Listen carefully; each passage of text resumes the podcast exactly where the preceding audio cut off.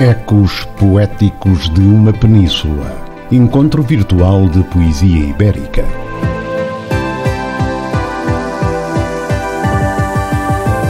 Este evento digital é composto por duas partes distintas, uma hoje, outra amanhã. A abertura está a cargo do convidado especial Pedro Paixão.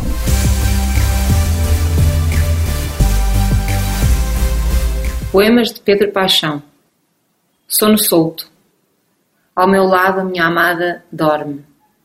O seu corpo abandonado é o meu espetáculo favorito. Para onde fugiu? Que desejos a tomaram? Nem de dia nem de noite consigo adivinhar a cor dos seus sonhos. A minha amada está aqui e noutros lugares invioláveis.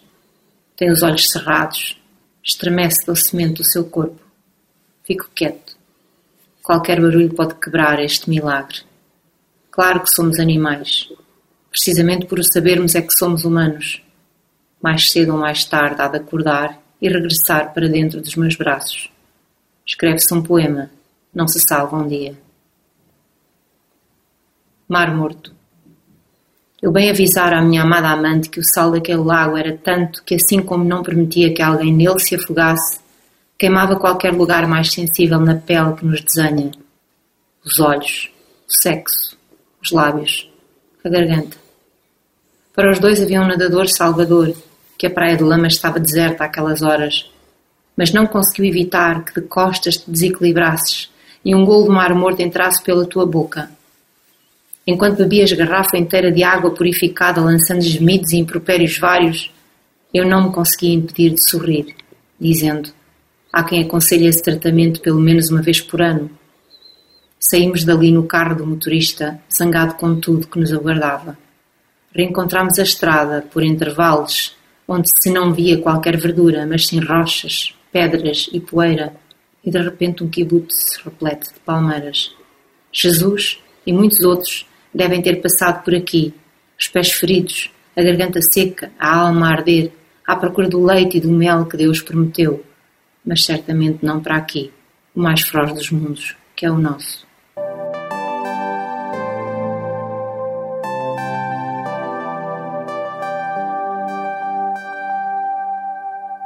Ecos Poéticos de uma Península, primeira parte. Vamos começar por ouvir Miguel Ángel Curiel, de Talavera de la Reina, Espanha. Poema del 6 de enero de 2020. Mi poema está en tus ojos, en el brillo nocturno de tus ojos, donde el cielo es un río de luz. Mi poema está en tu boca, en el silencio claro de tu boca, mi poema está en tu vientre, donde un hijo nada en tu cuerpo infinito. Mi poema está en tus manos, cuando bebes la ausencia. Mi poema lo escribes tú en mi frente, lo oyes siempre en el sol. Está en tus ojos cuando los cierras para verme ir hacia donde tú vuelves. Es como una semilla de niebla que echas en el agua, y así es tu luz en mis ojos cerrados. Poema del 23 de agosto. Veo el poema en tus ojos, no dejo de verlo, y el poema crece en tu mano. Cita, yo mismo. Tu boca es un cielo redondo, tus manos modelan mi cabeza negra con el barro que queda en tus sueños. Te peino las palabras de amor. Pasamos juntos el rastrillo por la arena azul. Me das trozos de mar, te doy infinitos, y me das el sol en un vaso de leche. Y te doy un árbol cuyos frutos son tus ojos. Y me das la flor azul de tu pensamiento. Y te doy mi reloj parado en la hora de tu iluminación. Y me das el pájaro de tu vientre. Y te doy viejas palabras rotas y tú me alimentas con palabras nuevas. Te doy una red de luz y me das un día de verano junto al río. En tu boca redonda paseo el cielo, la luz de tu cuerpo, y nunca piso tu sombra, nunca piso tu sombra por no pisar tu luz.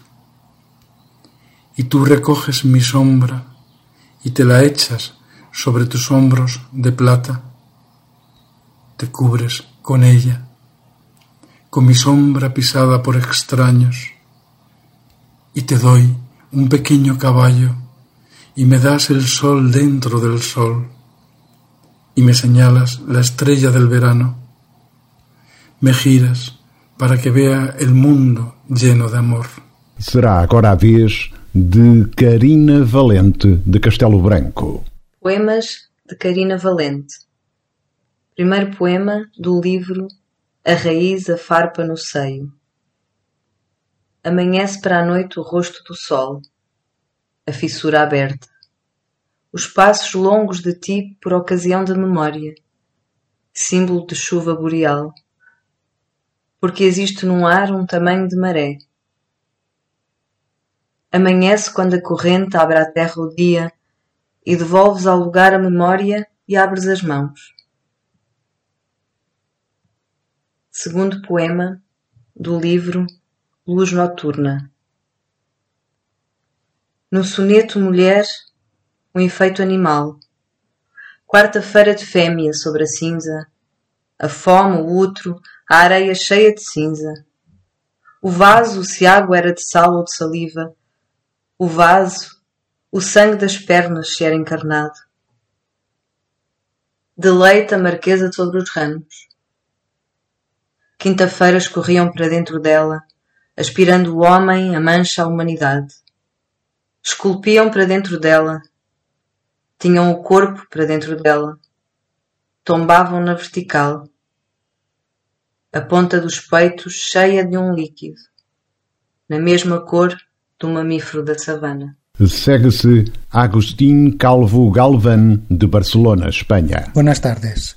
Soy Agustín Calvo Galán y les leeré dos poemas de mi libro Y habré vivido.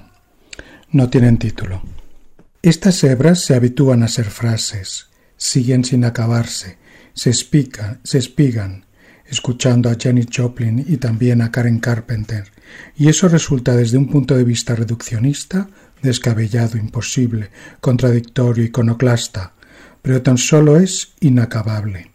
Yo digo que inacabable es posible. Insisto en escucharlas de nuevo, con un nudo en cada extremo de la línea linfática que une sus voces, porque fueron ambas fieramente infelices, letárgicas, destruidas por los falsos amigos, ambas.